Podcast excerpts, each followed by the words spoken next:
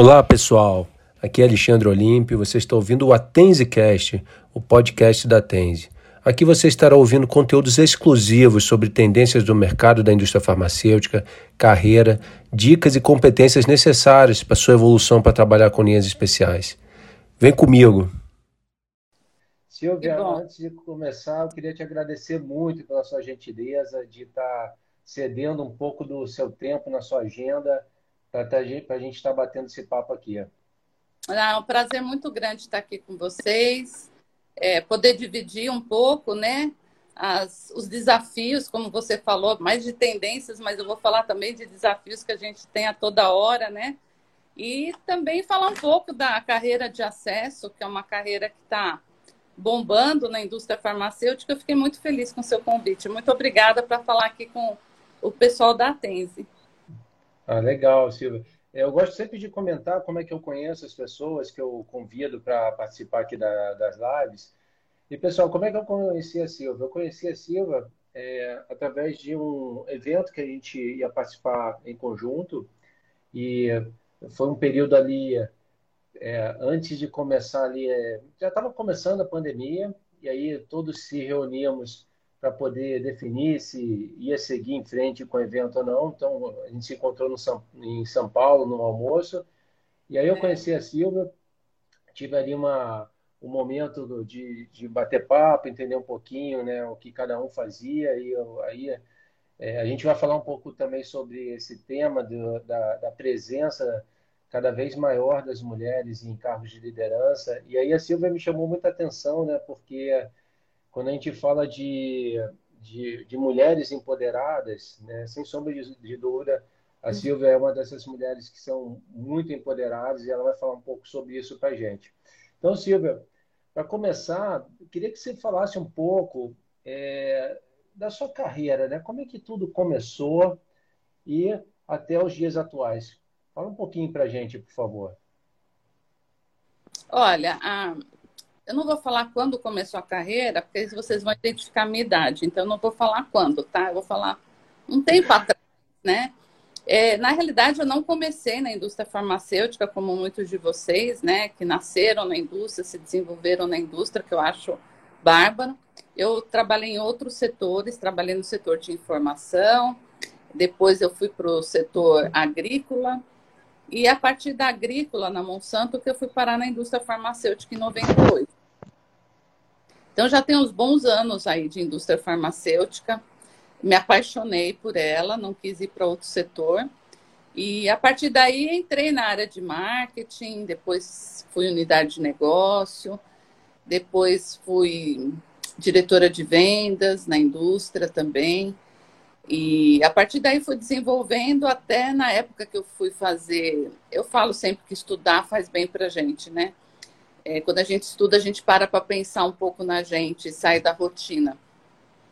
E foi aí, no, quando eu fui fazer meu mestrado, é, eu sou acadêmica também, né? Mas quando eu fui fazer meu mestrado, é, eu identifiquei na indústria farmacêutica, que foi minha tese de mestrado também, que eu fui entrevistar alguns profissionais da indústria e verifiquei que tinha uma venda né, para o governo, que o governo tem um sistema de saúde muito poderoso, era o maior do mundo, e eu não vi a indústria farmacêutica tendo pessoas trabalhando lá no ministério é, de business, né? Era mais pessoal da área de comunicação, jornalistas, que era assuntos corporativos, tal, que fazia congresso, mas não via business, né? E foi aí que eu falei, opa, isso aqui tem uma oportunidade, né? É uma é. tendência que vai vir mais cedo ou mais tarde. Isso foi em 2002, entre 2002 e 2005, que eu fiz meu mestrado, e aí em 2006 que eu acabei indo para a diretoria de vendas da, da linha hospitalar da Bristol. E aí eu vendia também para o governo. Foi super assim, aquela coisa de destino, né? E foi aí que eu fui entrando nessa área também. Mas eu tenho uma longa carreira, sim, bastante, e na área de liderança também, de pessoas que eu adoro, né? E estou aí, agora em acesso desde 2006 e assuntos corporativos também. Não, é, é muito legal nessa carreira longa que você tem, é, Silvia. E aí uma, uma pergunta que eu acho que vale a pena a gente tentar entender é quando é que foi esses grandes saltos que você deu na sua carreira e o que, que você atribui a capacitações, né? conhecimento que você tinha para poder estar tá fazendo esses saltos na sua carreira? Então, Alexandre, eu fui uma pessoa sempre que, é, apesar de ter feito comunicação social, eu sempre fui uma pessoa muito analítica, né? A minha mãe é, era matemática, já formada naquela época que mulher formava só em pedagogia, ela já era ponto fora da curva, o que ela me inspirou bastante a ser executiva que eu sou hoje, né? Que nem você falou, defendendo aí a nossa liderança também na indústria farmacêutica como gênero, né? E o meu pai era contador, meu irmão era engenheiro, então em casa eu falava em Excel, né? Totalmente Excel. Então sempre fui muito analítica, sempre gostei muito de finanças, de números e tudo.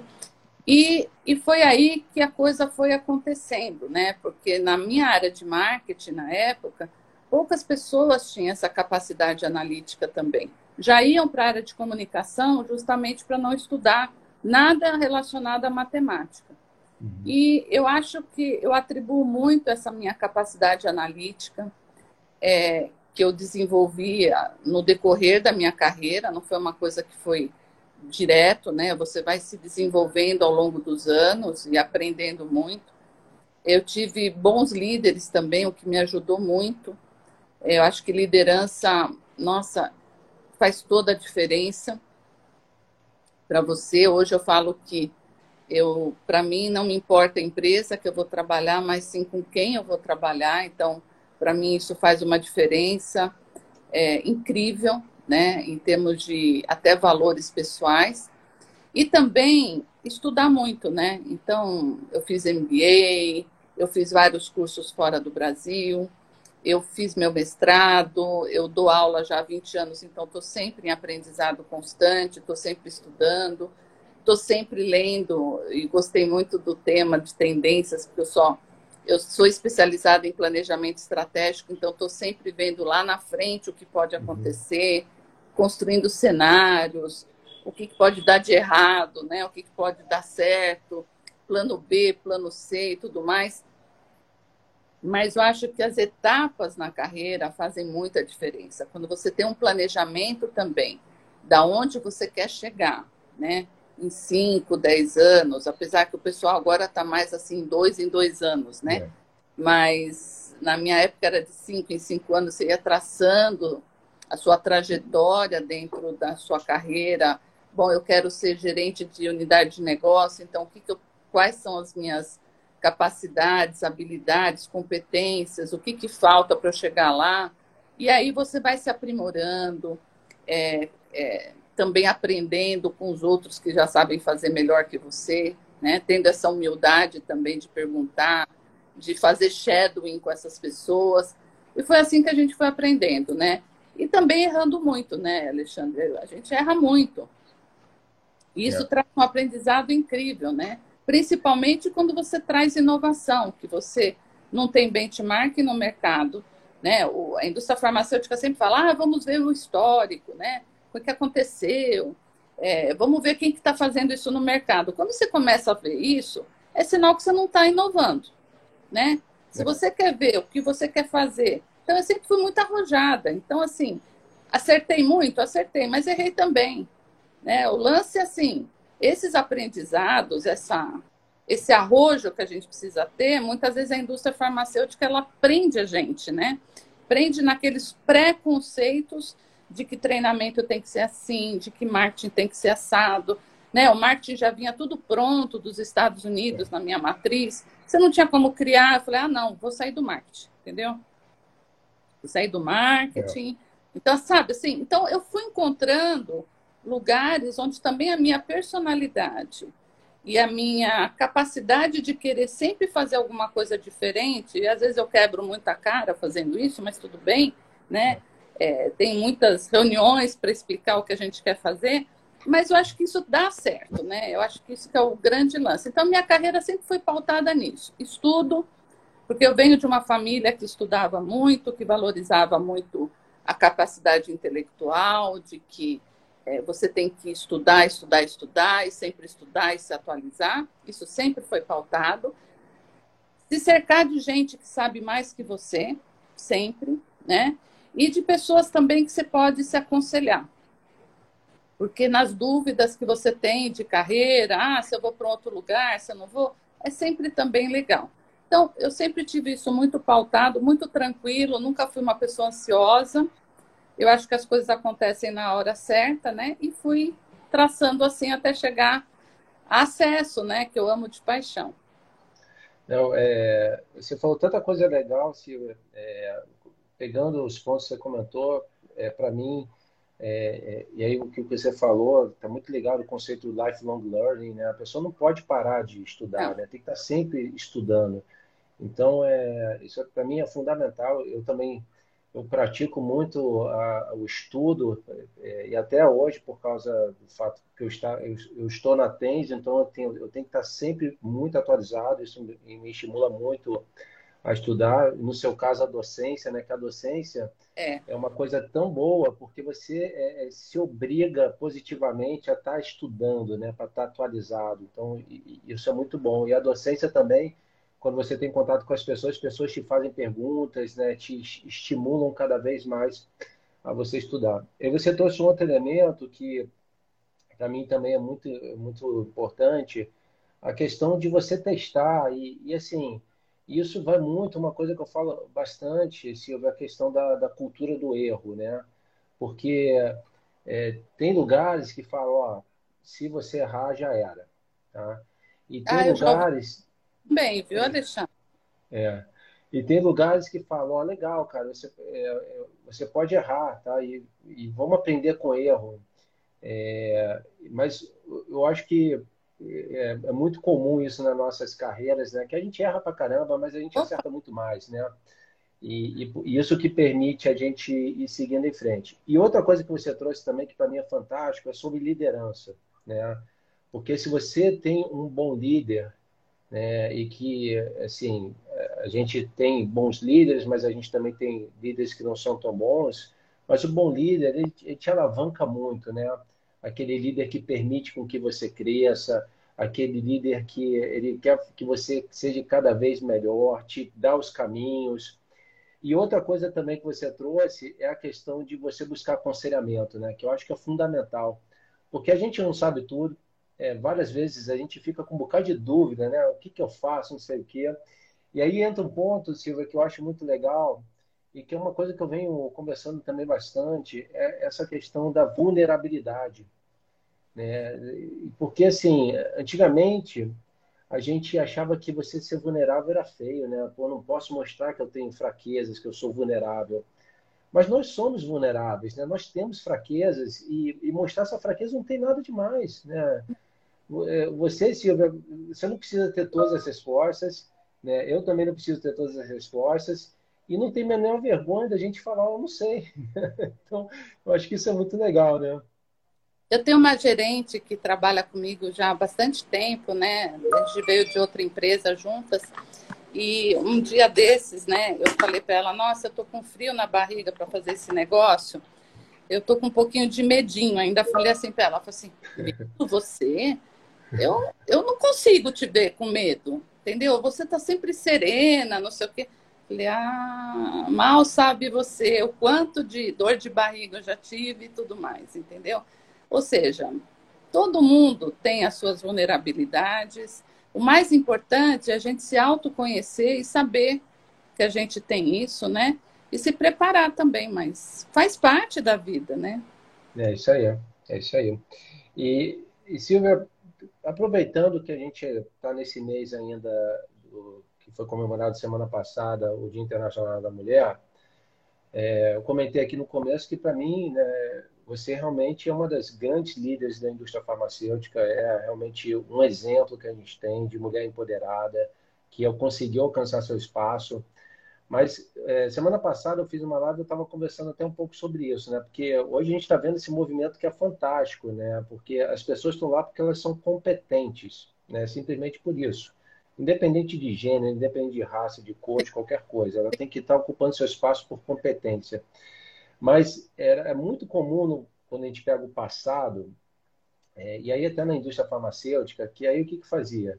Ah, as mulheres elas ocupavam cargos de liderança, mas buscavam, por exemplo, estava numa diretoria que não estava assim ligada diretamente ao negócio. Então, estava ali num assuntos regulatórios, estava às vezes numa farmacovigilância, estava numa área médica.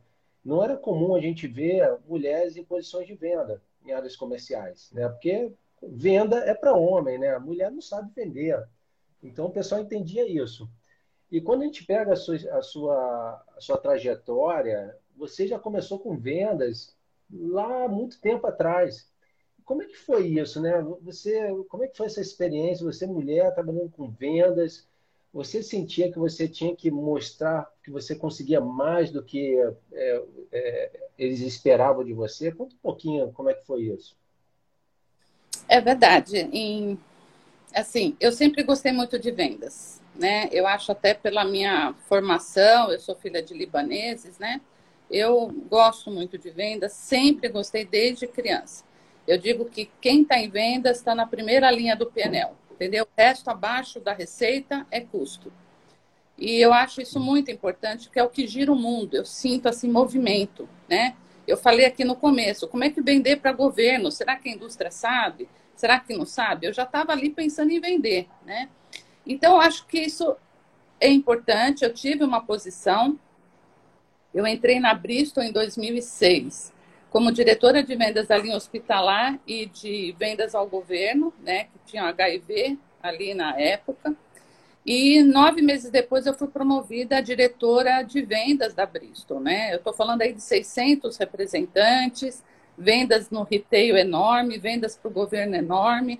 E, além do mais, naquela época, o diretor de vendas tinha produtividade, tinha inteligência de mercado, que uhum. ficava embaixo da gente, tinha treinamento, tinha uma série, administração de vendas, licitações, né? Uhum. Aquela emaranhado de coisa. E foi muito interessante porque eu fui a primeira mulher, né? Então, se você puxar meu nome aí, você vai ver uma entrevista minha naquela época, como é que é ser diretora mulher na indústria farmacêutica, só tinha homem, né? E os próprios gerentes regionais que se reportavam a mim, aqueles caras que começaram né, como representante, aí foi GD, depois GD regional, aquela coisa toda daquela carreira, né? E eu chego lá e sou diretora, né, de vendas, como assim, né? E, e, realmente tem bastante preconceito, sim, teve bastante preconceito, não só interno, também como externo, até a hora que você mostra que você é tão capaz quanto, né? É, eu te falei desde o começo, eu sou bem analítica. Eu lembro que eu cheguei num distribuidor, ele olhou para mim: Você é diretora de vendas da Bristol? Eu falei: Sou. tá, tipo assim, negociar o trimestre comigo, né? A hora que ele viu que eu comecei, ele começou a apresentar os números e a projeção e tudo mais, ele viu o quanto eu entendia, eu saí com uma, com uma venda até maior, né? E com desconto menor, né? Eu falei assim: Ó próxima vez tenha cuidado, né? Brincando com ele. Porque assim, eu, eu vim para ficar e vim para abrir as portas para muitas outras. Ainda brinquei assim com ele, né? Ficamos amigos até. Mas para você ver os preconceitos que tinham, né? Então, assim, ah, essa moça aqui não vai dar em nada, sabe? A gente ouvia assim. É. Até a hora que você mostra a tua competência e foi um ano que teve recorde de vendas na Bristol, o segundo ano mais um recorde de vendas, ninguém me tirava de vendas. E até hoje eu tenho, né, onde eu vou, meus líderes gostam que eu fico com vendas, porque eu tenho paixão por isso, né? Eu acho que é uma coisa muito legal. É, ter esse exército todo no campo, é, expandir né, as tuas drogas aí em todo o Brasil, como fazer um Brasil continental, a distribuição é super estratégica. Uhum. Então, eu acho isso importante. E a mulher, realmente, você tem toda a razão. Ela era muito da área médica, farmacovigilância, né, pesquisa clínica em alguns casos. Uhum. Ela estava sempre ali no, no, no, no back-office, né? É. Até então, começaram a vir as gerentes de marketing, gerente de produto, gerente de marketing, gerente de unidade de negócio. Eu fui gerente de unidade de negócio em 2001, na White, antigo White, né, da saúde feminina, carro-chefe na época. E, assim, é, e a gente não ficava com a área estratégica, né, basicamente. Então a mulher está saindo dessa posição de carregar o piano para começar a tocar o piano e a música que ela acha que deve tocar.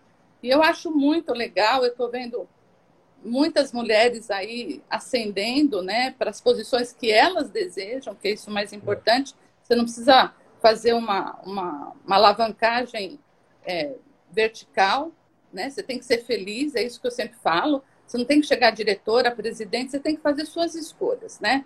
Eu fiz várias escolhas também para estar nessa posição, pessoais e profissionais, né? E, e, e tem muitos trade-offs, você tem que Sim. e não pode se arrepender. Eu fico muito contente que hoje eu divido a minha posição, por exemplo, de diretora de acesso com várias outras mulheres que é uma área extremamente estratégica dentro da indústria, né? Mas estamos abrindo ainda espaço, Alexandre. A gente ainda não está no nível bacana, vamos dizer assim. Mas eu acho que eu, eu brinco que a gente tem um movimento dentro da Baia chamado Women in Pharma, né? E que a gente abre espaço, uma ajuda a outra, né? E, e o importante, gente, não é querer ter, né? Mas é querer ser.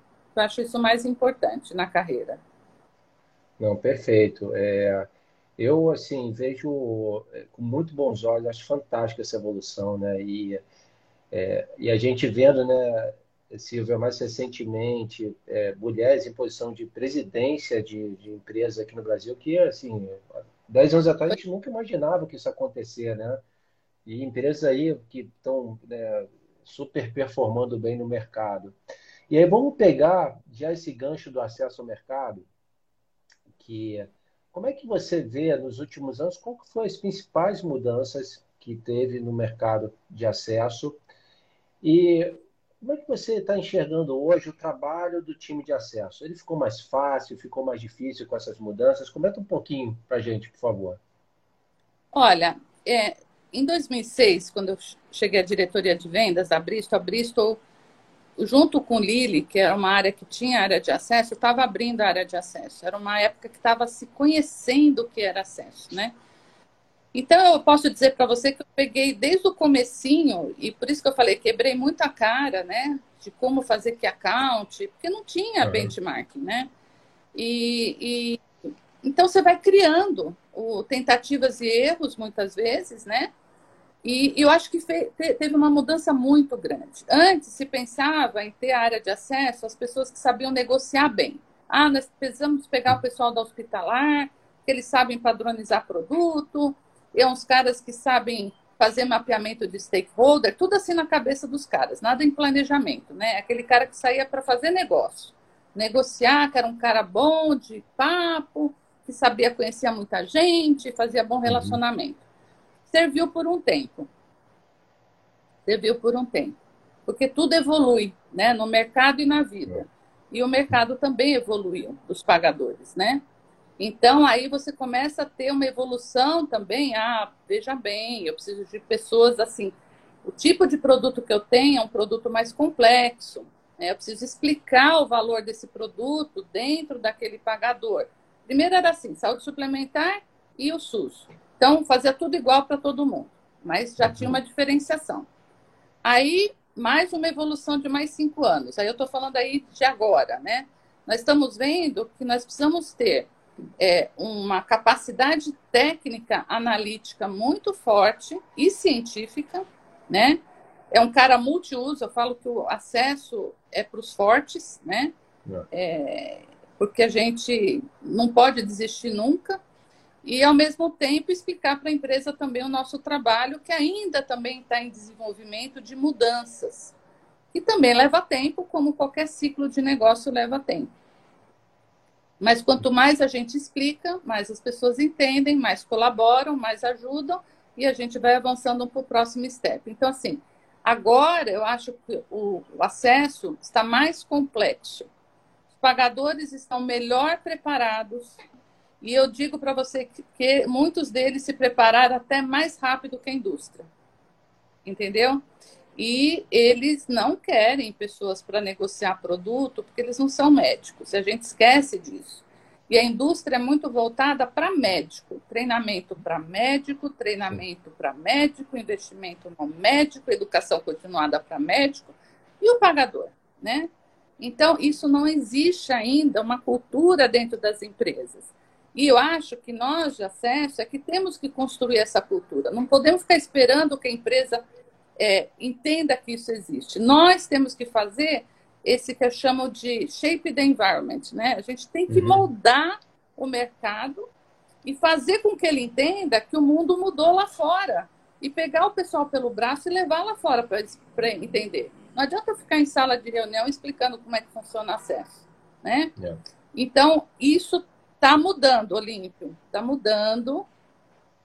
Eu acho que os cursos que você dá e os cursos que tem no mercado, mas você também vai fazendo esse shape the environment. Quanto mais gente aprender acesso, entender acesso, as coisas vão melhorando cada vez mais.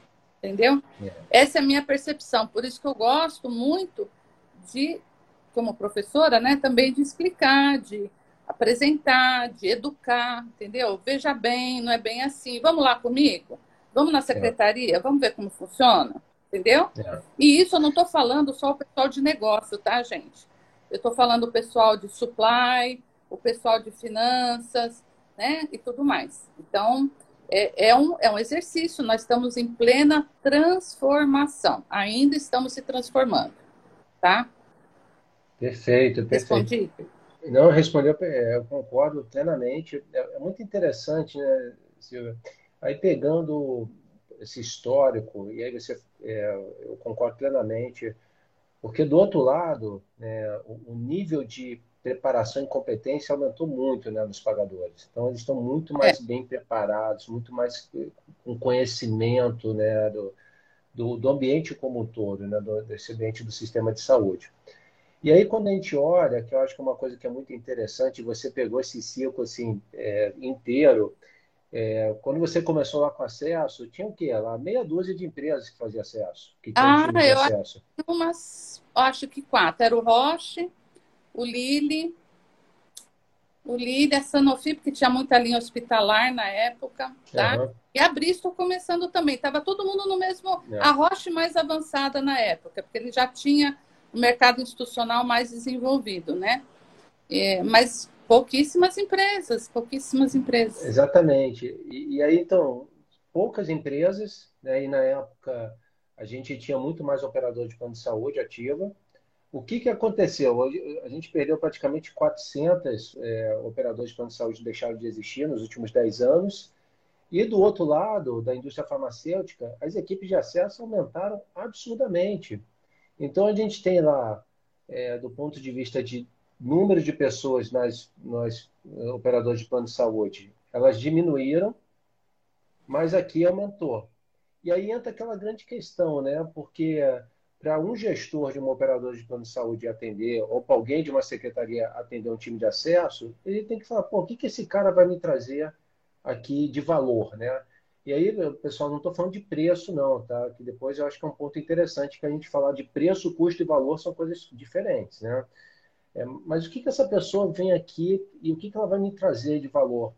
E aí eu falo de uma coisa, assim, eu falo bastante no, nos meus treinamentos, é, que é como que você pode estar se diferenciando. Porque se você não buscar uma diferenciação, você vai ser mais um de acesso, né? mais um gerente de acesso que está batendo no, no, na fonte pagadora.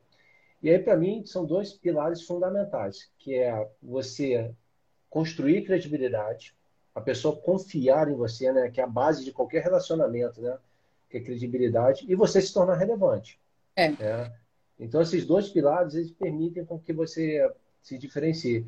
Mas para mim, é, eu concordo contigo, ficou mais muito muito mais complexo, né? Então hoje um gerente de acesso ele tem que ter um nível de conhecimento absurdo.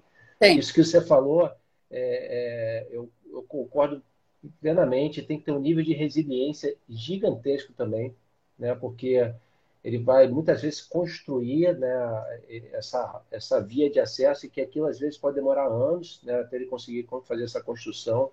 Verdade. Então, o, o ambiente ele ficou mais complexo, né, sem sombra de dúvida. E aí, é, é, esses aí a gente vê, né, tudo que o mercado vem trazendo, né, de treinamentos, cursos e tudo mais, é fundamental, tanto para as pessoas se prepararem, quem está envolvido com acesso, e também, que eu acho que é muito legal, Silvia, eu queria aproveitar e pegar a sua opinião sobre isso, é, as outras áreas que estão ali envolvidas com o negócio. Então, por exemplo, quando eu tenho um time de demanda, e principalmente quando a gente fala de produtos de, de alta complexidade, de alto custo, que tem acesso envolvido, você tem um time de demanda que conhece acesso, eu entendo que ele consegue trocar muito melhor e, e criar um ambiente de sinergia muito maior com o time de acesso do que ele simplesmente ficar passando aquela bola quadrada, né? Que tem aquela bola que o cara passa quadrada, ah, eu tenho time de acesso, o cara vai resolver lá, né? E, e, e também quando a gente olha a própria área médica, né? Porque a área médica ela acaba sendo muito envolvida em estratégias de acesso. Como é que você vê essa questão do, desses times que estão envolvidos no negócio de ter conhecimento também em acesso? Você acha importante? Eu acho super importante e vou ser bem sincera com você. Eu fiz um artigo mês, mês retrasado, não, bimestre passado para a Pharma, que eu tenho uma coluna de acesso lá, falando justamente da área médica. Eu acho que a área médica tem que ter mais, tem que ser mais protagonista, porque ela é a coluna é, é, central nossa, tá? Nossa coluna em, em, na indústria farmacêutica, sem ela a gente não funciona, né? E ela às vezes fica muito tímida pelo que ela tem para oferecer no mercado, principalmente na área de acesso. Então, eu sou uma adepta, sempre fui, de ter área médica, a área de demanda e marketing e a área de acesso trabalhando em conjunto. Uhum. A gente não consegue separar essas áreas. Por isso que cursos como você tem de acesso, para representante, para CTs, para GDs, mais do que o pessoal de acesso, né? Porque você atualiza todo ano, todo mês você está atualizando o teu curso. Hum. Quanto mais eles entenderem como funciona, melhor vai ser a demanda, né? Que ele vai gerar, melhor a conexão com acesso, o trabalho flui melhor. E a área médica também tem que fazer curso de acesso. Eles têm que entender é que não adianta ser somente uma pesquisa clínica legal, um estudo clínico legal, que eu vou conseguir fazer a, a minha incorporação ou ampliar acesso do meu mercado, né, da minha droga. Então, esses entendimentos só vão acontecer se as pessoas realmente se atualizarem, buscar essa formação. E não adianta fazer um curso, né? Você tem que estar atrás de estar sempre se atualizando, né? É, e, e assim, a área de acesso não consegue trabalhar sozinha. Eu já ouvi várias vezes pessoas que vieram de outras empresas falar assim, nossa, a gente é proibido de falar com a área de demanda. Não, o que acontece em acesso é só em acesso, a gente não compartilha. Falei, gente, então como é que é isso, né? Eu não estou entendendo. É. A área de acesso é mais uma área dentro da empresa tão estratégica quanto as outras áreas e que se a gente não se comunicar, a gente não compartilhar, né, os nossos, nossos desafios, nossos problemas de acesso. Como é que a gente vai trabalhar? Então, assim, não existe isso, né? Ai, é. não, porque acesso. Ah, a pessoa fala, ah, acesso é uma caixa preta, acesso é. não é nada. Acesso é uma área, é, como surgiu a área de marketing, como surgiu a área de farmacovigilância, surgiu a área de acesso. Né? É uma necessidade do mercado, que poderia ter até outro nome, sei lá. Mas é uma área tão importante quanto, mas que sem o direcionamento de marketing ela não funciona, sem ter a demanda ela não funciona, entendeu? É, então, está yeah. tudo interligado e sem os estudos clínicos e a base científica ela também não funciona sem a área médica. Então, está tudo junto. Exatamente, está tudo junto, né? Eu, eu comento bastante essa questão porque é, quem quer trabalhar como lobo solitário vai ter mais dificuldade, né? Então, é. e tem aqueles lobos solitários, né? Fala, é. não, eu resolvo tudo aqui. É assim, você pode ter resolvido, mas você vai demorar mais, né? Opa, vai demorar mais. Vai demorar mais, né? Então, assim, você conseguir trabalhar em, em sinergia com as outras áreas é fundamental. Você acaba tendo definitivamente mais sucesso. E aí, trazendo agora para essas mudanças que a gente vem observando, tive ao longo dos anos, você tem percebido como é que ficou o cenário das, drogas, as tecnologias de alto custo, você acha que está mais fácil, está mais difícil de ser incorporado no sistema de saúde? Você está falando do público e privado? É, do público e do privado. Está cada dia mais difícil tudo para nós, tá? Uhum. Mas quanto mais difícil, né, melhor os profissionais vão ficando, tá? Porque tempos difíceis fazem profissionais mais fortes. Tempos fáceis fazem profissionais mais fracos. Então, quanto mais problemas você tiver para enfrentar, mais você vai buscar soluções e mais você vai tirar de você mesmo, tá? Para resolver aquela situação. Então, assim, eu não sei quantas incorporações eu já fiz na minha vida. Eu sei que eu fiz demais, bastante. Mas também muitas não deram certo. E às vezes a gente fica, o que será que eu fiz, né? O que será que eu deixei de fazer? Isso a gente vai se aprimorando. Tá mais difícil? Tá. O ambiente está mais competitivo. O ambiente dos pagadores estão é, mais na pressão de preço, né? Para a sustentabilidade do sistema se fala em parcerias, ah, vamos fazer parcerias, mas parcerias da indústria farmacêutica é vender medicamento. Então, não é parceria, né? Então, a parceria é quando você entende o problema do seu, da sua conta, do seu cliente, e você traz uma solução baseada na necessidade dele, não da sua. Então, a gente tem que parar de vender medicamento, de fazer propaganda médica e fazer acesso. Né? Fazer acesso para aquela carteira, né? aquela carteira de vidas. O que, que aquela carteira de vidas precisa?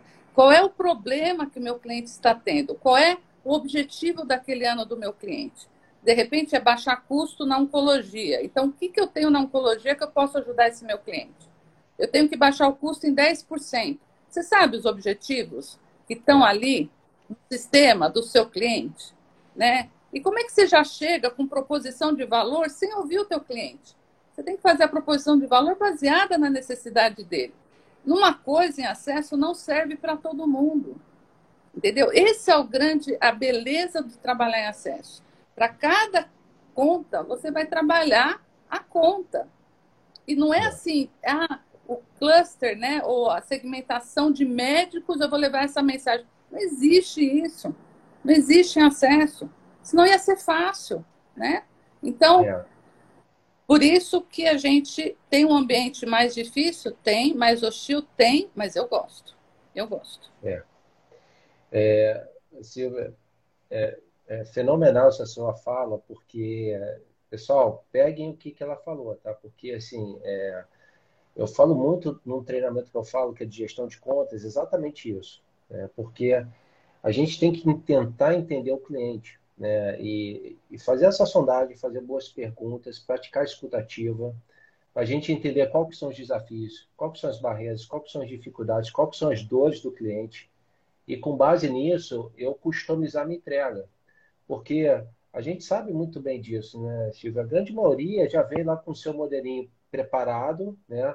O seu value proposition, que é aquele one size fits all, né? já vem aquele value é. proposition da Global, e, e aí quer entregar para todo mundo e não funciona assim. Né?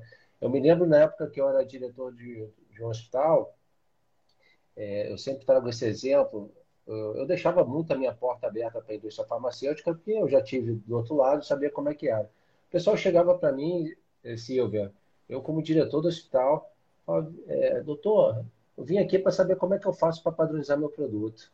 Aí eu falei, cara, não acredito que esse cara está aqui para perguntar isso, né?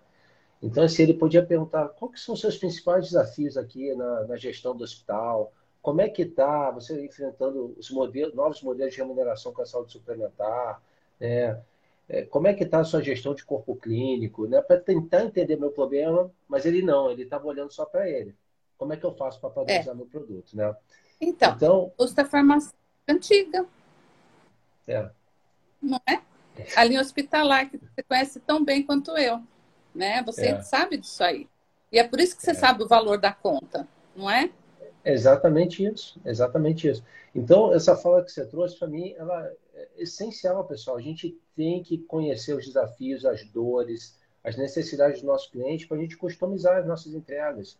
O one size fits all, né, um modelo único, ele não consegue atender a todos os clientes. Você vai ter que levar entregas customizadas para ele. E conhecer as necessidades é fundamental. Né? Então, é, e, e, aí outro ponto que a Silvia trouxe perfeitamente é o, o ambiente difícil, pessoal, ele sempre gera oportunidades, né? E quem consegue navegar melhor nessas oportunidades é que vai conseguir ter os melhores resultados.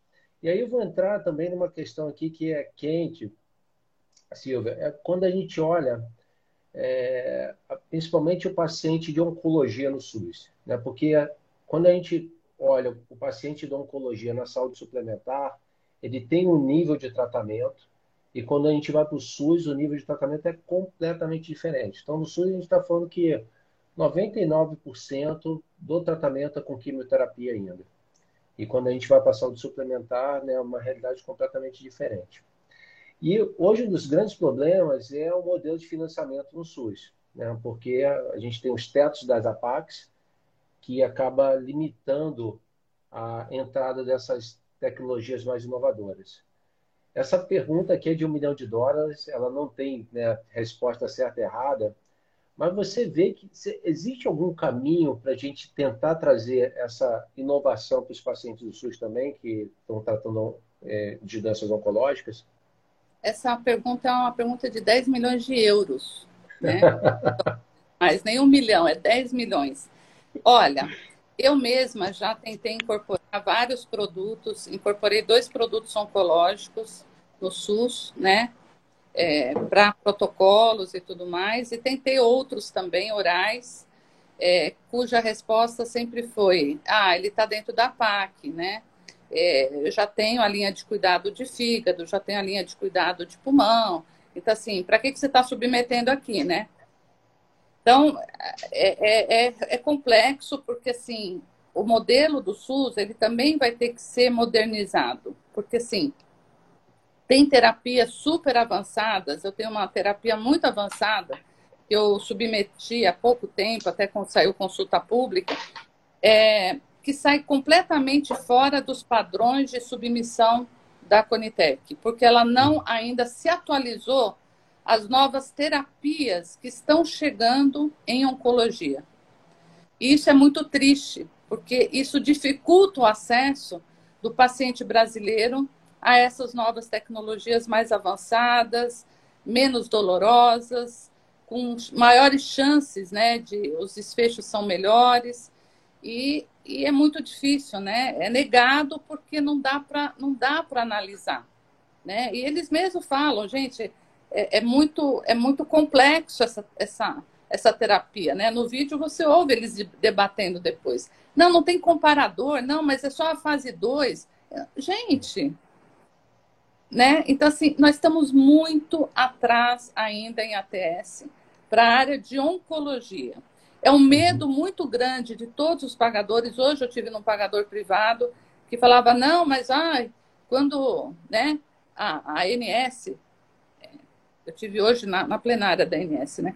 A INS fala, não, mas se eu for incorporar esses produtos todos de oncologia, a gente não tem como pagar, né? Uhum. Mas espera aí, você negociou com a indústria para isso? Né? Você quer que eu coloque o preço CEMED mais 18% para submeter para a INS? Então, eu não estou pondo o preço do meu mercado. Então, uhum. o que, que uhum. você quer saber realmente, né? É, você sentou com a gente para viabilizar isso. Então não tem, é tudo engessado, né? Não Sim. dá para negociar fora do, da plenária. É tudo assim. Eu entendo os processos, acho até legal, tá? Acho até legal ter processo. Mas as coisas estão mudando muito rápida e as políticas públicas não estão mudando na mesma velocidade. Então isso dificulta muito. E aí, o que, que vai acontecer, né? Você traz terapia gênica agora chegando, né? Já chegou. Como é que se viabiliza isso? É. Então, nós não estamos. A, a oncologia está indo para um, uma área, se você for ver pipeline das empresas, que está trazendo a cura. Né? É. Nós não estamos falando mais de sofrimento. Então, quanto custa curar um paciente? Quanto é. custa para o sistema tirar esse paciente da, daquela, daquela terapia, daquela doença? Então, os conceitos mudaram. E a indústria está investindo nisso, está mudando, né? mas eu não sinto o mercado na mesma velocidade. A gente vai sofrer ainda um pouco, né? Vai sofrer. E, olha, eu tive altos debates, tá? Com a Conitec, com o pessoal do Ministério. É muito difícil. Falei, Silva, como é que você quer que a gente faz? Aqui está a regulamentação, entendeu? Eu entendo, dá para mudar a regulamentação? Eles morrem de rir comigo, né? Vamos mudar a é. regulamentação. É. Então, ah, mas isso requer tempo, não sei o quê, veja bem, né? Nós estamos com Covid agora, sabe aquela coisa? Sim. Então, assim, a gente não pode desistir. A gente, como equipe de acesso, tem que continuar insistindo nisso para é. realmente mover a agulha. Porque se a gente não se movimentar, se a gente não desafiar o sistema, o sistema não sai do lugar, né? Então eu posso é. ouvir uma porção, não, mas eu vou desafiando, né? Eu vou desafiando o sistema. É, acho que você trouxe um ponto aqui que eu, eu comento bastante sobre isso. É, quando a gente olha a ciência, a ciência ela está 300 km por hora. É, a é. ciência ela não para. É o que você falou, está chegando agora a terapia gênica, como é que a gente vai fazer? Porque a ciência está sempre trazendo solução para a saúde. E quando a gente olha, e aí não, não vamos também só falar que é o Brasil, mas o sistema de saúde no mundo inteiro ele não, conhece, ele não consegue acompanhar a velocidade da ciência. A ciência é muito mais rápida. Então a ciência, eu costumo comparar que é uma Ferrari e o sistema de saúde é um Fusca. Ele está andando, mas ele não consegue acompanhar, né? Então 80 quilômetros está andando, né? Mas... E quando a gente olha para o cenário da oncologia, que a oncologia para mim é definitivamente a área terapêutica que está trazendo mais inovação, você bem falou, eu tenho, eu tenho um caso da minha família, eu tenho um caso da minha família que está usando uma terapia super inovadora, é, e que assim, é, quando, quando eu vi o diagnóstico na época, eu falei, vai morrer e está recebendo um tratamento, está já há dois anos, levando uma vida normal, né? E que quando a gente é. fala de sobrevida, né, ah, vai viver mais e mais tempo, né? E com base no que é, com a inovação que, tecnológica na área da oncologia. Mas é... e aí eu vou pegar um, um, gancho que você já deixou aqui, né? Quando você falou de políticas públicas. E aí eu vou fazer uma pergunta que também não tem certo e errado, mas para saber a sua opinião relações governamentais e acesso andam juntos, andam separados, é, devem fazer parte da mesma diretoria, ou devem ter diretorias separadas? Qual é a sua opinião? A minha opinião é, de duas empresas que eu trabalhei, né, as duas coisas eram juntas e funcionavam muito bem. E, inclusive, eu era também diretora de assuntos corporativos, né, e acesso. Eu acho que as coisas funcionam bem porque no nosso país, políticas públicas é tudo, tanto no sistema suplementar como no SUS, né? Então, nós precisamos, precisamos é, ter junto de acesso a área de é, legislativo. Legislativo. Sim. E trabalhar o legislativo três a quatro anos. Quando a droga vai para a fase 2, a gente já tem que começar a trabalhar a parte de políticas públicas para preparar o mercado para a tecnologia que está vindo. Não é na hora que a gente lança produto, a gente não é marketing. Marketing que faz o lançamento um ano, um ano antes.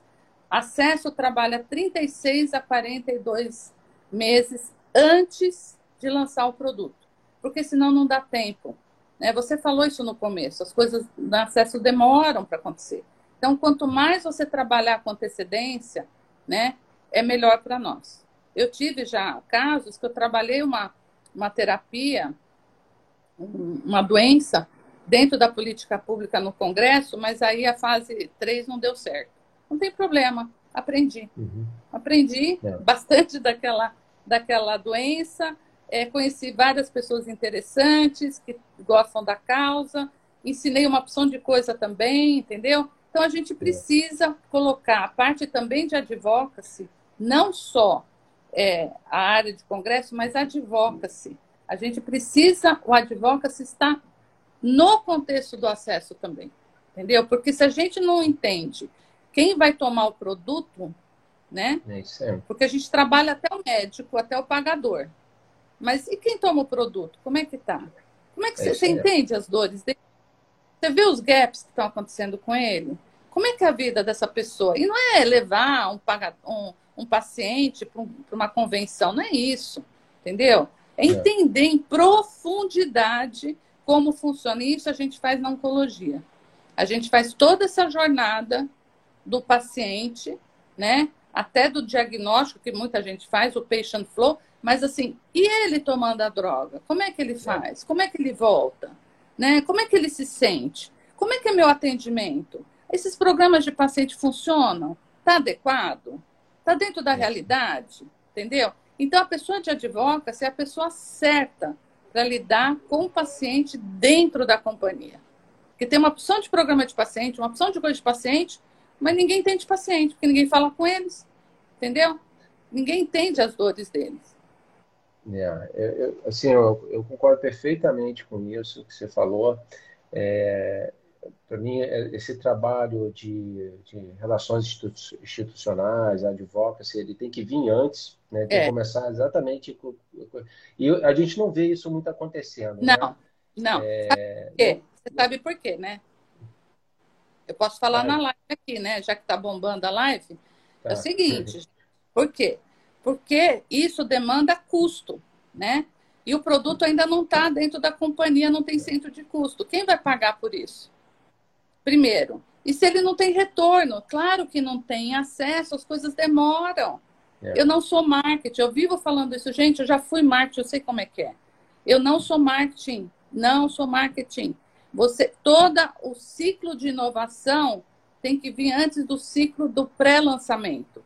A inovação da empresa tem um custo e ela tem que colocar esse custo até na hora de precificar, que preço também está na área de acesso, na minha área também. Entendeu? Então você tem que é. fazer tudo isso. E a gente tem que investir. E as pessoas não querem investir, porque vai tirar o bottom line, né? É. Então é isso. É um dilema, é que é isso. é outra coisa que a indústria tem que dar. É. Mas é assim, isso aqui, pessoal, quem está nos acompanhando também anota, tá? Porque isso é uma estratégia para mim, super importante, né? Porque aí que acontece, o produto é lançado, aí vem todo mundo né, para cima, ah, agora vamos conseguir acesso aqui para ver cá, você já, já fez a, a, a, plantou antes, você já quer colher, pô, tem que plantar antes, né? Assim, né? Então, é, é, é muito engraçado, porque às vezes a gente vê, isso é muito comum né, nas multinacionais, aí já vem aquela pressão da Global, e aí já submeteu para a Conitec? Cara, submeter para a Conitec é fácil, né? Mas você, assim, existe uma estratégia de submissão, né? E não é uma coisa que vai acontecer da noite para o dia, né? Então, é, é, tem toda uma estratégia muito bem envolvida e que tem que ser desenhada. E aí, já aproveitando aqui também, é, a gente já está meio caminhando aqui para o final, mas essa é uma pergunta que ela, ela é recente e eu queria saber a sua opinião. É, provavelmente pessoal que acompanhando há mais ou menos tem umas duas, três semanas, que houve aí uma, um debate bem interessante com relação à questão do rol da INS, né? se o rol é taxativo ou exemplificativo. E acabou que é, teve uma questão aí de, de, redes sociais, que foi muito divulgado isso aí, mas as pessoas é, levantaram bandeiras talvez sem entender muito bem do que, que é isso, né? o que, que é o rol taxativo, o que é o rol exemplificativo. É, eu queria, se você pudesse comentar, qual é a sua opinião, né? A gente tem que ter um rol taxativo ou tem que ser exemplificativo, né? O que você acha disso daí? É, eu acho, minha opinião, você sabe que eu tenho as opiniões muito fortes, né? Eu acho que o rol tem que ser exemplificativo, tá? Porque eh, eu acho que o médico primeiro tem o direito de verificar o que, que o paciente precisa. Eu tenho muito foco no paciente, tá? Eu acho a minha, a minha posição de acesso e quem está em acesso, é, eu sempre falo isso porque é o tipo da, do trabalho que você acorda para é, prover acesso, né, dar é, tratamento para as pessoas que não têm condições de pagar e elas se cuidarem, se tratarem e melhorar de vida e ao mesmo tempo ainda sou paga para isso pela empresa. Olha uhum. que coisa boa. Eu faço bem para milhares de pessoas todos os dias, todo o meu trabalho e ainda recebo. Então, assim, olha que coisa maravilhosa. E isso é que a indústria farmacêutica tem que entender que demanda tem que ser assim também? Que marketing tem que ser assim também? E quando você pensa no paciente, é por isso que eu falo exemplificativo, né? Eu acho que a gente tem que pensar em, no paciente, né? E aí, a partir de quando você toma decisões, quando tem alguns dilemas na minha área ou na minha empresa mesmo, na diretoria, eu falo assim: se você fosse o paciente, qual decisão que você tomaria? Ou se a tua mãe tivesse com essa doença, o que você faria? É. Então, é a melhor pergunta, porque aí sempre sai solução. Aí todo mundo fica assim, né? Falei, porque a gente fala do foco no paciente. Então, vamos é. pensar nele primeiro antes de tomar a decisão. Então, pessoal, todas as áreas têm que pensar em acesso. E quando eu falo em acesso, é expandir saúde. A indústria não vende medicamentos, a indústria vende saúde para a população brasileira, tanto na saúde suplementar como na saúde pública. E é assim que a gente tem que pensar. O que a gente faz de entrega é a droga, né? É o meio para entregar a saúde. Então, isso é muito legal, é muito bonito. A hora que a indústria inteira tiver essa filosofia, ela vai se dar super bem. Tudo vai sair tranquilamente e ela vai ver o papel que ela tem dentro de uma sociedade. Yeah. Eu, assim, é, eu concordo com, com seus comentários, Silvia. E vou trazer um ponto que eu acho que é importante aqui, tá, é, pessoal? É, primeiro, esse, esse, conceito do rol. O rol atualmente ele é taxativo. Tá? É, então, entende-se o quê? Que o que está coberto pelo rol, o paciente vai ter o seu direito, o que não tiver coberto, ele não vai ter seu direito. Né? É aí que entra um grande debate. É, e eu já trabalhei em operadora, Silvia, é muito interessante porque em vários momentos eu me questionava, tá, eticamente, né, de ver uma situação e eu entendi que o paciente tinha direito, é, direito não, né, ele tinha necessidade daquele medicamento e ele não conseguia ter o acesso àquele medicamento pela questão do rol taxativo. É, e aí tem uma outra questão que eu acho que também é, é importante, que mesmo hoje com o rol taxativo, a gente vê algumas operadoras que trabalham com liberalidade, né, que falam, ó, em algumas Isso. situações a gente entende que não tem cobertura obrigatória, mas eu vou liberar esse medicamento para esse paciente. Tá? É, aqui eu não estou.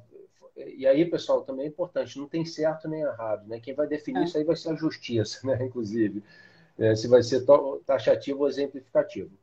Eu concordo contigo. Tá? Eu acho que a gente. Essa pergunta que você faz é, é uma pergunta mágica. Né? E se fosse você? E se fosse alguém da sua família? Né? se fosse alguém da nossa família ou se fosse a gente, a gente ia mover montanhas para conseguir aquilo ali. É, é, Exatamente. A gente ia mover montanhas. É, então, eu acho que é, trazer essa perspectiva é super importante. O que, que eu vejo, que eu acho que as pessoas também têm que parar para pensar nisso, é o seguinte: né? quando a gente olha o conceito do plano de saúde, ele é o mutualismo, é o conceito do mutualismo. Várias pessoas pagam para algumas estarem utilizando. A partir do momento que é, a gente vai incorporando mais tecnologias, né, esse custo ele aumenta e as operadoras eles não compartilham esse custo conosco. O que, que ele faz? Ó, você vai pagar por esse custo. Você quer mais, você vai pagar mais por isso. Né? Então, se vocês quiserem botar todas as tecnologias, beleza. Né? Você vai estar pagando mais por isso. Então, eu acho que trazer essa perspectiva também, aí eu não estou falando é, o que é certo e o que é errado, né? mas as pessoas têm que saber, ó, beleza, a gente vai dar mais acesso, mas você vai pagar mais por isso. Você está afim? Se você tiver afim, não tem o menor problema. Tá? É, eu acho que trazer essa clareza é uma coisa que é muito importante, né? muito importante para essa discussão. Mas é, eu concordo, que é, a gente tem que olhar nessa perspectiva do paciente que vai precisar das tecnologias. Né? E aí, se esse paciente precisar disso, ele vai conseguir utilizar sim ou não? É, e aí tem outra questão que, que aí eu acho que vale a pena a gente estar acompanhando qual que vai ser a, defi, a, de, a decisão da STJ, que foi parado a STJ, essa discussão, É, mas no momento, o rol ele é taxativo e no momento, eu acho que tem um ponto muito importante, Silva, que, que a gente acompanhou agora, é, que foi essa nova lei, a 14.307. Essa lei, para quem é, não teve oportunidade de acompanhar, pessoal, é, a gente tinha lá desde 1998, quando começou o primeiro rol, que foi em 1999, com a Lei 9656, a atualização do rol era a cada dois anos. Isso era muito ruim, porque demorava muito para as tecnologias serem avaliadas e eventualmente serem incorporadas ou não. É, e aí, já desde o ano passado, a gente teve uma mudança nesse regimento. Então, o, o ciclo, o, é, que inclusive deixou de ser ciclo de atualização, então o rito de atualização do rol ele passou a ser cada seis meses, que foi fantástico. Mas recentemente é, foi sancionada uma lei pelo presidente da República, a Lei 14.307, que ela veio com base numa medida provisória também publicada pelo presidente da República. É, e aí, trazendo nessa perspectiva, Silvia, que agora a gente vai ter é, esse rito de atualização mais rápida, é, e aí passando por um processo que eu acho que é super importante, né, que é o processo de ATS, porque, na minha opinião, é, para mim, a tecnologia ela não pode ser incorporada automaticamente sem ter uma avaliação de tecnologia em saúde, porque o rito de ATS, pessoal, é, ele vai avaliar as evidências científicas e vai fazer uma avaliação econômica em saúde com análise de impacto orçamentário. Porque se a gente não faz a avaliação de tecnologia em saúde, qual que é o grande risco? Você incorporar algo que é pior e mais caro. É, é a pior coisa que existe, né? Você acha que esse, essa nova lei, Silvia, ela vai trazer benefícios para os usuários de plano de saúde, esse, esse novo rito de atualização? É, eu acho até que você já colocou muito bem, né? De, a cada dois anos agora, eu tenho 180 dias mais 60 dias, que é o prazo da Conitec é 180 dias mais 90, que é 180 dias mais 60, né? E para os oncológicos orais, melhor ainda, 60 dias, né? E que foi uma resposta também, eu acho que essa lei foi uma resposta a, a, a uma PL, PL 6330. É, 6330 dos oncológicos é. orais na saúde suplementar, né? Para atualização automática no rol assim que fosse registrado na Anvisa. Então, amenizaram um pouco, mas assim, já tivemos um ganho, eu acho muito forte. É, eu até a minha empresa foi a primeira até a submeter o primeiro dossiê, fomos na, primeiro na é. plenária, tudo é. primeiro, é isso que eu falo de não ter medo, a gente tem que fazer mesmo, né? E, e é muito importante porque eu também vi como é que é o ambiente também lá dentro. eu acho que houve uma evolução. É o que eu falo para vocês. Às vezes a gente espera muita coisa, a gente quer tudo, né? Mas é, a própria história das das empresas, das nações, da sociedade leva um tempo para elas se ajustarem às novas realidades. E a gente quer que a coisa aconteça amanhã, né? Então, isso foi dado um passo para frente, mas um passo muito legal. Acho que a gente já evoluiu de dois é. anos para menos de um ano, né? Então, também tem alguns os produtos da Conitec também que vão ter que ser incorporados em 60 dias, é. mas não são os domiciliares, né? que também já Sim. perdeu um pouquinho, mas tudo bem, já, já é outro ganho também. Então, assim, devagarzinho a gente vai, é o que eu falo, moldando o ambiente, mudando devagar, até para não assustar muito, né? É. E, e, as pessoas irem se adaptando às novas realidades, né? E não só isso, eu, eu acho que é, o custo realmente é importante, como você estava falando, o preço e tudo mais que eu falei no começo, que é um grande desafio, mas também eu acho que as partes interessadas, e não deve haver conflito de interesse, como se fala, devem conversar para viabilizar o melhor para a sociedade. Não é para o é. plano é. de saúde, é para o paciente. Entendeu? É se você tem uma, uma terapia cara, vamos negociar. Vamos verificar se há viabilidade aqui para disponibilizar pelo menos para uma parte dos pacientes que mais necessitam, né?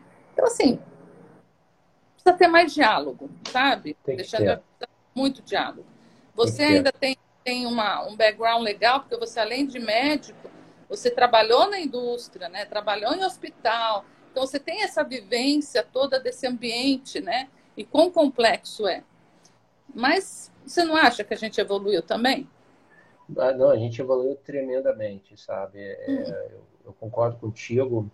É, uma coisa que você falou e, e, eu já tive essa experiência que foi muito interessante, né? Porque é, numa negociação com operadora de plano de saúde, é, na época quando eu estava como gestor de hospital, e aí tem sempre aquela questão, né? Cada um está com interesses completamente diferentes, né? É. E aí eu trouxe numa perspectiva de, de falar de missão, visão, valores. Eu falei, vem cá, operadora, qual que é a sua missão, visão e valores? Ah, é cuidar das vidas das pessoas, né? Tá, é a mesma que eu tenho aqui como hospital. Por que, que a gente não vai, por que, que a gente não converge isso daqui? Isso. A gente está divergindo. Então, é, no final das contas, né, quem está envolvido na saúde, é, o, o, objetivo é melhorar a saúde. É, só que muitas vezes a gente não lembra disso, né? E aí começa essa queda de braço, que às vezes hercúlea, é, e aí começa a gerar né, aquelas situações de, de, de situação de, de, soma zero, né, que ninguém ganha, né, todo mundo sai perdendo. E no pior das, dos cenários é quando o paciente sai perdendo. Né? É, Silvia, estamos aqui já finalizando, mas é, o pessoal que está assistindo aqui falou, putz, cara, adorei esse negócio de acesso, quero trabalhar com acesso. O que, que ela precisa? Quais são as competências para a pessoa se tornar um profissional na área de acesso? Como eu falei no começo, acho que capacidade analítica é muito importante, tá? Porque, como o próprio Alexandre falou, você tem que fazer análise do seu ambiente, você tem que fazer perguntas, você tem que ter essa, essa noção né, de um planejamento, entender as necessidades do cliente. Então, a pessoa tem que ter uma capacidade analítica, saber fazer um bom planejamento e uma boa execução, tá? Para isso também, eu vou, assim, eu sei que é um super-homem, mas a gente tem que ter esse tipo de profissional, tá? Às vezes você tem uma parte, tem outra, não sei o quê, não sei o que lá, mas você vai se desenvolvendo. Você tem que também saber ler estudos clínicos e decifrá-los, né? Acho isso extremamente importante, pouca gente sabe disso. E eu acho que isso é um aprendizado que todo mundo de acesso tem que ter, não só depender da área médica para interpretar, mas para você também ler, para você tirar suas conclusões. Lógico que você não vai ler que nem um médico, nem nada, mas você vai saber interpretar. E mais do que isso, né? É saber fazer bons relacionamentos sustentáveis é, e que não seja de venda, né? Seja de sustentabilidade. Então, você abrir seu network dentro da, do seu mercado, saber fazer bons relacionamentos, sem interesse somente, né, que é importante, e mais do que isso, fazer as coisas com muita paixão, né? É. Que nem eu falei para vocês. Então, eu vejo muita gente aí, farmacêuticos, economistas na nossa área, engenheiros que se dão super bem, e médicos, né? Então, é, é, um profissional que a gente busca e, assim, é muito exigido? É. Às vezes o pessoal fala, ah, Silva, mas o pessoal me cobra, o cara só trabalha com um produto, a gente trabalha com oito, dez. Falei, gente, essa é a vida de acesso. Se você não gosta, não dá conta, sai. Mas a vida é. de acesso é essa. Ah, é. porque o gerente só pensa no produto dele, a demanda só tem o produto dele, vai ficar todo mundo atrás de mim. É isso mesmo. É isso mesmo. É. Você tem que ter essa capacidade de planejamento, de priorização, entendeu? Dentro do seu mês, do seu trimestre, e entregando os seus resultados com muita estratégia, planejamento e execução. Tá? E colaboração de todos esses pares que eu falei para vocês: área médica, área de demanda, área de marketing. E se não tiver assuntos corporativos, né, com você, assuntos corporativos também. Perfeito. É, você trouxe um ponto aí que é engraçado. Tem muita coisa, Silvia, que você, foi falando ao longo dessa nossa conversa e assim, é, parece que a gente já tinha até alinhado alguns pontos, mas quando você comentou aí do, de a pessoa conhecer estudos clínicos, eu falo isso já há um tempo.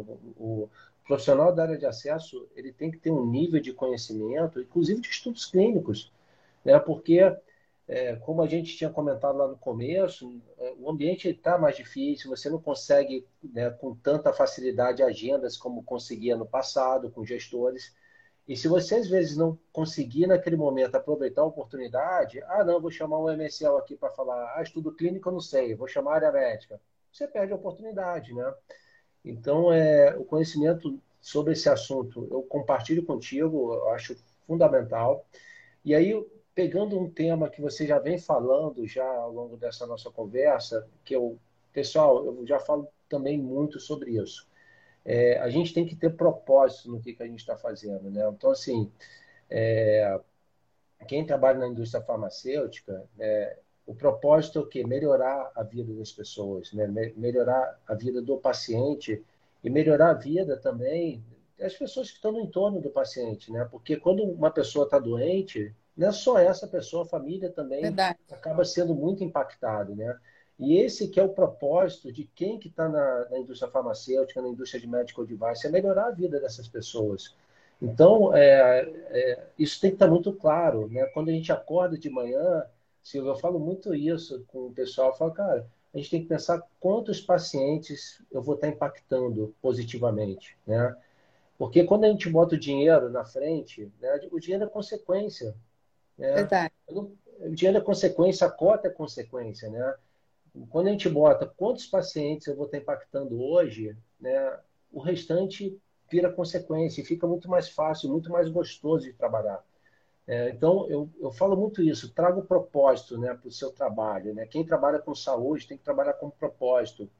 É, eu o hospital que eu trabalhava era um hospital acreditado e a gente falava muito dessa questão de missão, visão, valores para todas as equipes.